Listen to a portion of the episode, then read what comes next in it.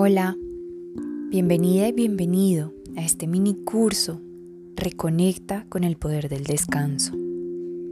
Te habla la doctora Laura Sánchez, soy médica, especialista en medicina funcional, medicina china, tengo un enfoque en biosanación emocional. A través de mi consulta particular y distintos cursos, promuevo la transformación de hábitos de vida para manifestar una salud plena e integral. Permítete escuchar con atención plena el contenido de este audio. Ábrete a poner en práctica todo lo que aquí recibirás. De corazón espero que este contenido sume a tu salud soñada e ideal. Que lo disfrutes.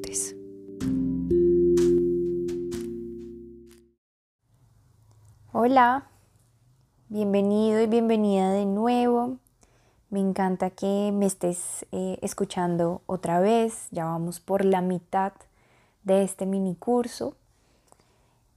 Y bueno, así como tienes ya un lugar especial, un ambiente listo, que está dispuesto para que puedas dormir bien y que ojalá ya con toda esta información que tienes, pues sea un ambiente que se alinee con el proceso que tu cuerpo necesita atravesar para empezar a dormir, mantener el sueño y tener un sueño reparador, pues también es importante preparar el cuerpo. ¿Listo? Hay varias cosas a tener en cuenta que te van a permitir tener un sueño más reparador, hablando específicamente del cuerpo. Y de esto es lo que te quiero hablar en este audio. Entonces te voy a contar qué relación tiene el sueño y la comida, también qué relación tiene el ejercicio, el estrés y nuevamente te voy a seguir entregando tips y consejos para que puedas dormir delicioso. Entonces, bueno, vamos a empezar. Bueno, lo primero eh, que necesitamos asegurar es que estemos acostumbrando el cuerpo de cierta manera sintonizarse con el ciclo circadiano. El ciclo circadiano, como te mencionaba antes, hace referencia a los periodos del día y la noche y es importante para que nuestro cuerpo empiece a sentir que está cansado y que es la hora de dormir y que esto se haga pues en los momentos de la noche. En ese sentido, algo que hay que empezar a tener en los hábitos de vida es la regularidad. Es decir, que en la medida de lo posible te acuestes y te levantes a la misma hora todos los días. Si estás teniendo problemas para dormir, no te ayuda que tengas un horario para dormirte distinto entre semana y el fin de semana. Y esto es algo que suele suceder con frecuencia porque es más probable que uno se quede un viernes o un sábado trasnochando, por ejemplo, viendo una película, una serie o en alguna reunión y que esto finalmente esté impactando la regularidad que yo le estoy permitiendo tener a mi cuerpo para acostarse a dormir. Entonces, nuevamente la invitación es que te ayudes a entrenar tu reloj biológico si estás teniendo problemas de insomnio, si no logras quedarte dormido, si tu sueño no es reparador, y es que empieces a implementar la regularidad, que te acuestes y te levantes a la misma hora todos los días, independientemente de si es entre semana o fin de semana, obviamente en la medida de lo posible. Otra de las cosas que te permita te permite tener esta regularidad es que hay que de cierta manera acumular somnolencia a lo largo del día. Y en ese sentido hay que evitar las siestas en la tarde o inclusive un poco como al anochecer y que sobre todo sean de más de 45 minutos, ¿sí? a menos de que estés enfermo. Em, pero esto va a hacer que, digamos, esa somnolencia que tú has ido acumulando a lo largo del día, que es lo que te va a ayudar a dormir bien, la estés gastando mientras tienes la siesta, ¿vale? Y como te mencionaba en el audio anterior, otra de las cosas que va a ayudar a que entrenes el reloj biológico, que tu cerebro empiece a hacer asociaciones de que es el momento de dormir, es que empieces a prepararte por lo menos una hora o media hora antes, ¿sí? adecuando el ambiente, bajando las luces, bueno, todo lo que hemos ido hablando, que es construir una rutina para prepararse a dormir. De esa manera, tu cerebro está asociando que te estás preparando para dormir y como que se está disponiendo para esto. Asimismo, es muy importante que durante el día te expongas al sol y sobre todo que consideres esa exposición a la luz natural eh, en las primeras horas de la mañana y que obviamente pues uno no, no salga con gafas oscuras porque precisamente eso va a evitar que la luz natural entre directamente al ojo. Y recuerda lo que te mencionaba en el audio pasado de la importancia del estímulo de la luz en la retina para básicamente darle la información al cerebro diciéndole es de día, no tienes que dormir, no produzcas melatonina y más bien acumulemos somnolencia. De hecho, esto, este factor fue una de las cosas que sumó en la pandemia para que las personas empezaran a alterar sus patrones de sueño. No sé si a ti te pasó que empezaste a dormir peor o a tener insomnio, a tener dificultades durante la pandemia el año pasado en particular acá la tuvimos en Colombia eh, más o menos desde marzo del año pasado y era porque una de las cosas que sumaba, como te decía, era que em, como se estaba trabajando en casa, por un lado se disminuyó eh, la actividad, el movimiento, nos empezamos a quedar más quietos, pero además dejamos de salir a la calle, dejamos de exponernos al sol durante el día, a menos de que uno pues saliera al parque porque tenía la mascotica y tenía que sacarla, pero no todas las casas tienen la misma entrada de luz a través de, las ventanas o los balcones y eh, esa, esa falta de luz durante el día no le daba la información suficiente al cerebro y luego cuando llegaba la noche se solía quedarse despierto viendo televisión, películas, series, nuevamente estimulando el ojo con luz artificial y en ese sentido pues no se acumulaba somnolencia y no se le daba el estímulo al cerebro para dejar de producir melatonina y luego empezar a producirla. Entonces es por esto que el estímulo de luz solar y la exposición al sol durante las primeras horas de la mañana es muy importante. Y como te digo, sin el uso de gafas oscuras. Esto es útil también para las personas que se estén acostando demasiado tarde y quieran empezar a acostarse más temprano. Bien, ahora quiero tocarte el tema de las comidas y las bebidas.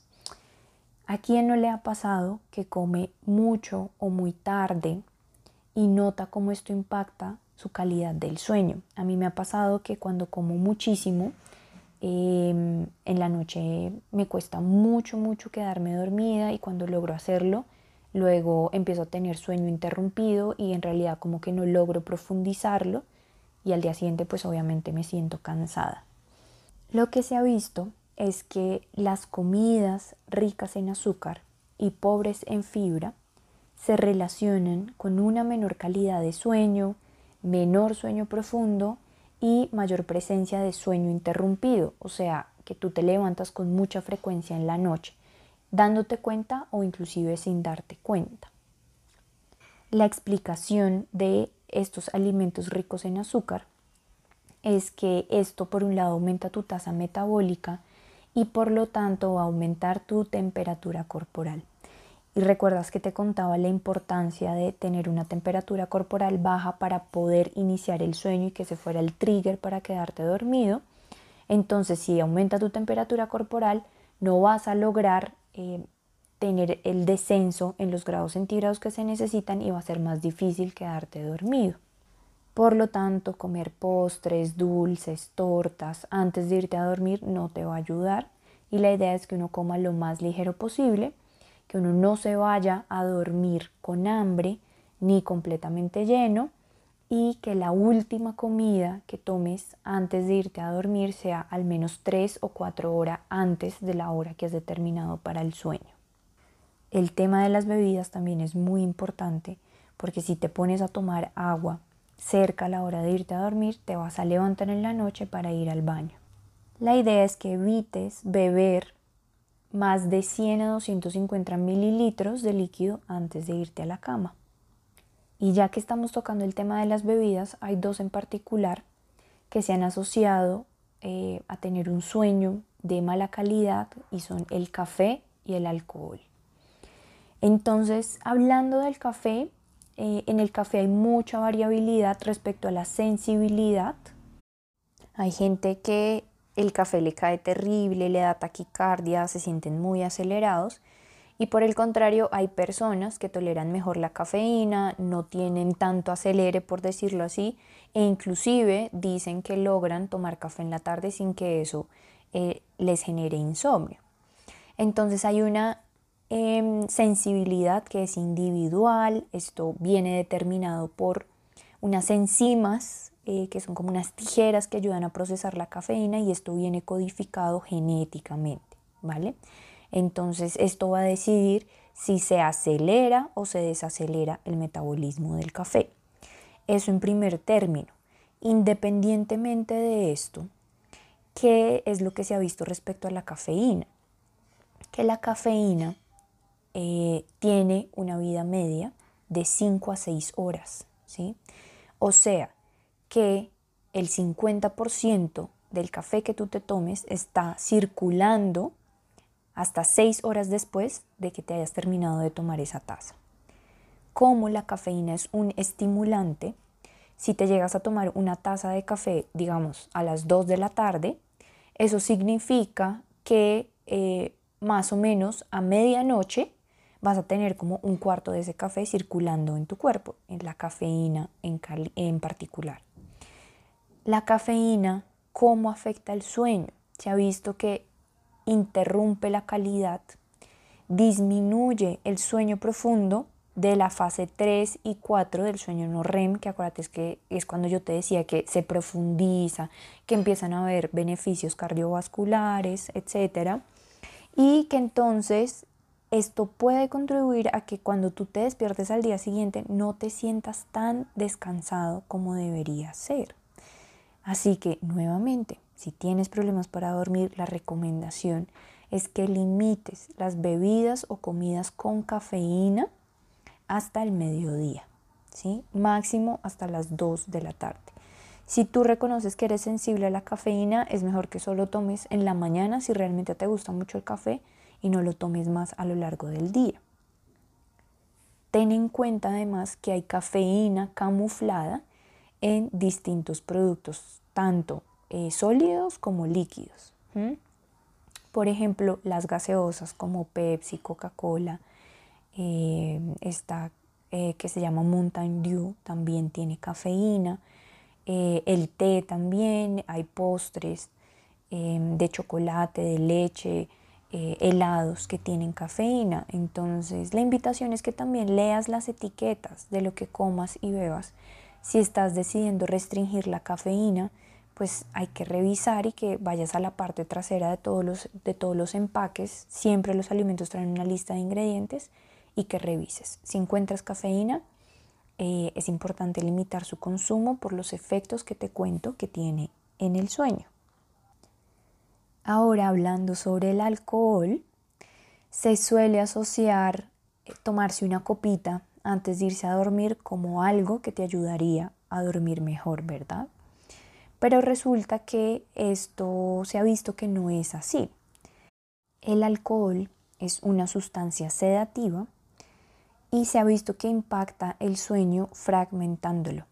O sea, que te vas a levantar más veces en la noche, ya no te vas a quedar dormido, dormido de corrido desde que te acuestas hasta la madrugada, sino que puede ser que seas consciente de que te levantas más veces en la noche o que no, ¿sí? Además va a bloquear la capacidad de soñar, que es esa actividad onírica, entonces va a bloquear el sueño REM. Recuerda la importancia que te contaba del sueño REM, de profundizar, eh, el sueño conectado con la creatividad, con la gestión emocional, la solución de problemas. Entonces la recomendación es que evites el alcohol tres horas antes de la hora de acostarte. Y te invito a que seas más consciente de esto. Si consumes alcohol y te acuestas a dormir, que notes la diferencia que hay en tu sueño con o sin alcohol respecto al tema de eh, que se fragmente o que logres soñar o profundizar aún más el sueño. Respecto a las bebidas, entonces apóyate en bebidas que tiendan a relajar sin ceder, como por ejemplo el té de melisa, té de pasionaria, que esto te va a ayudar a relajarte e inducir el sueño.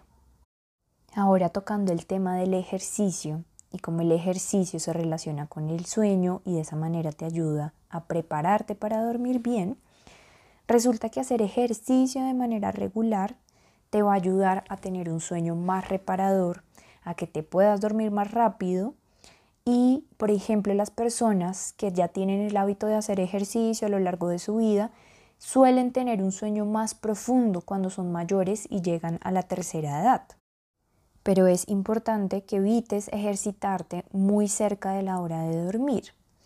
Por dos cosas, porque cuando tú terminas de hacer ejercicio es como que tu cuerpo está inundado de químicos relacionados con la activación, como las endorfinas, la adrenalina, entonces tu cuerpo va a estar activado y será más difícil quedarte dormido.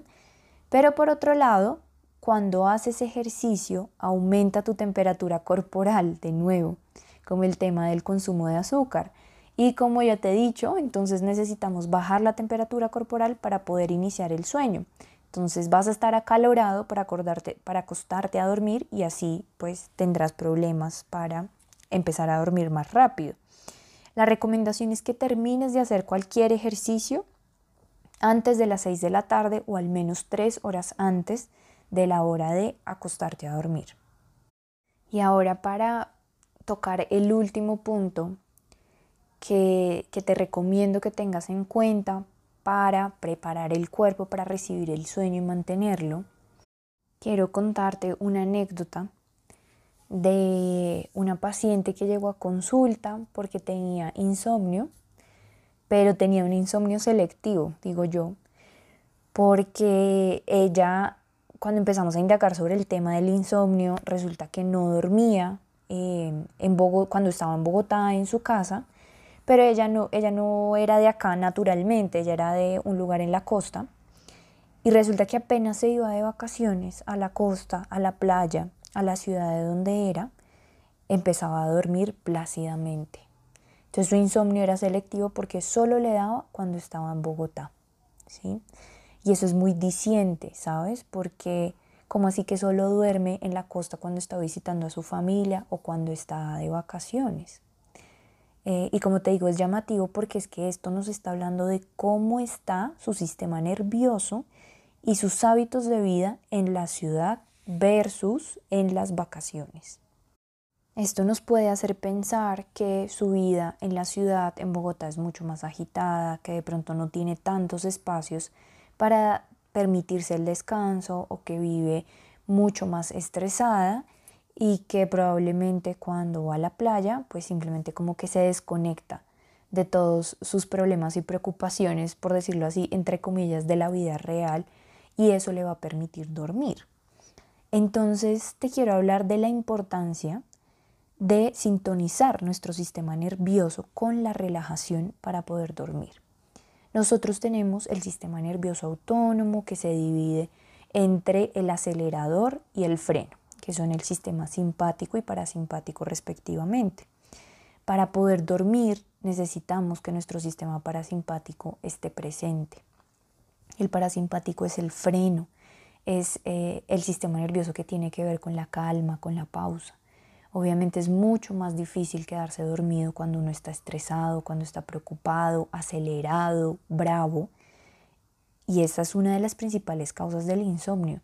Quedarse acostado en la cama intentando resolver todos los problemas, intentando imaginar escenarios del futuro y de lo que pasaría si uno hace o no hace, generando estrés, ansiedad, preocupación, incertidumbre y de esa manera activando el acelerador que es el sistema nervioso simpático. Entonces, como de pronto has podido ya inferir y notar, el sueño es un proceso.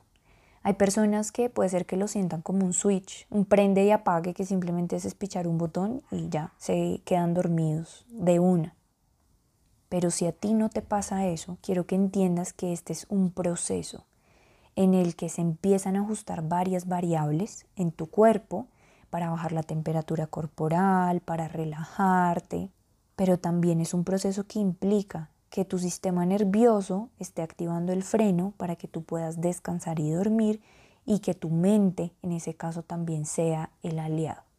De la mente te hablaré en el siguiente audio, pero lo que quiero tocar en este audio en relación al cuerpo es que dentro de la rutina de sueño que empieces a incluir de preparación para quedarte dormido, es que es necesario incluir algo que nos ayude a bajar las revoluciones, a bajar el acelere, la actividad mental, para que nuevamente, como te digo, se active el sistema nervioso parasimpático.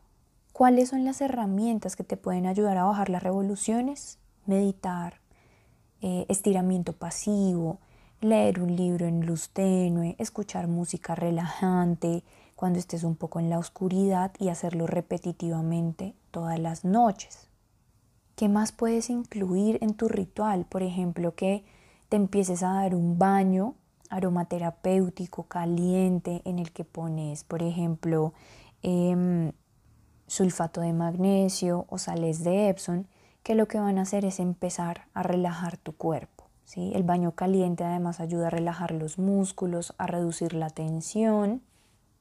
Y si entras en ese modo como de autocuidado, de meterte en la tina, o si no tienes tina, simplemente darte un baño caliente, eh, oliendo un poco de lavanda, poniendo música relajante, de esa manera empiezas a activar ese sistema nervioso parasimpático y vas diciéndole a tu cuerpo y a tu sistema nervioso sobre todo, bueno, vamos a bajar el acelere, vamos a bajar revoluciones, ya lo que fue fue en este día y nos vamos a preparar a dormir y a descansar porque lo merecemos y lo necesitamos.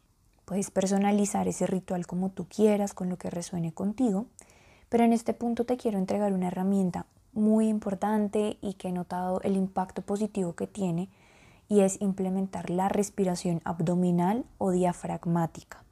Y que lo empieces a hacer a partir de este momento, que empieces a tener ciclos de respiración diafragmática por lo menos de 5 a 10 minutos antes de quedarte dormido. Y que la uses para inducir la relajación y el sueño. La respiración diafragmática entonces consiste en tomar el aire por la nariz, descenderlo al abdomen inferior, alejando el ombligo de la columna, entonces sintiendo como todo ese aire va al abdomen, se infla la barriga y sosteniendo ese aire en el abdomen durante 4 segundos para después soltar a través de la boca o a través de la nariz. Adjunto con este audio te quiero entregar un regalo y es el link a un video donde se explica muy claramente qué debes tener en cuenta para hacer la respiración diafragmática. Pero mi invitación es que desde hoy empieces a ponerla en práctica para quedarte dormido porque esto vas a ver el impacto que empieza a tener en tu cuerpo. Entonces, en, ese, en esa preparación que empiezas a hacer de 30 minutos a una hora antes de dormir, lo último que hagas cuando ya estés metido en la cama sea empezar a hacer estas respiraciones diafragmáticas. De esta manera vas a estimular el nervio vago, que es el nervio que hace parte del sistema nervioso parasimpático y vas a ver el efecto que tiene, como te digo. Así que la invitación es que con toda esta información empieces a poner en práctica como hábito de vida todas las recomendaciones que te doy y que de esa manera también revises y tengas más claro de pronto que tienes actualmente en tus hábitos de vida que estaban siendo un impedimento para permitirte tener un sueño reparador y que sepas entonces cómo puedes empezar a mejorarlo. Nuestros pensamientos y nuestra salud mental son uno de los detonantes del sistema nervioso que se relaciona con el acelerador. Quiero que seas consciente de que dejarte llevar por la ansiedad, el estrés, sacrificando el sueño no está bien y que además el sueño va a ser tu aliado para ayudarte a encontrar las soluciones, las respuestas, gestionar emocionalmente que al día siguiente no estés tan irritable o tan hiperreactivo. Es por esto que el próximo audio está enfocado en cómo preparar la mente, porque la salud mental y el sueño están asociados. Una de las causas más frecuentes del insomnio es la ansiedad y la depresión. Y te entiendo completamente porque yo creo que a todos nos ha pasado que en alguna oportunidad nos hemos quedado desvelados en la noche, atormentándonos de cierta manera con tantas conversaciones mentales, escenarios imaginarios del futuro, del pasado. Y de esto te quiero hablar con profundidad. Te quiero invitar a que empieces a practicar la respiración abdominal para que tu cerebro se empiece a acostumbrar, para que tu cuerpo también. Recuerda que la práctica es el maestro y entre más em, hagas repetitivamente estas respiraciones, vas a encontrar que es más fácil incorporarla en tus hábitos y que probablemente esto te ayude a dormir mejor.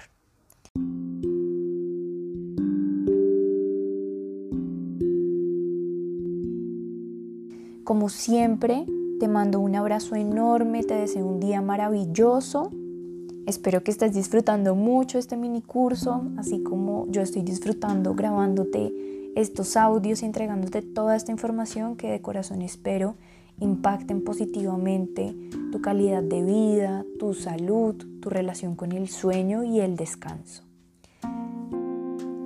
Pronto nos volveremos a encontrar para el quinto audio.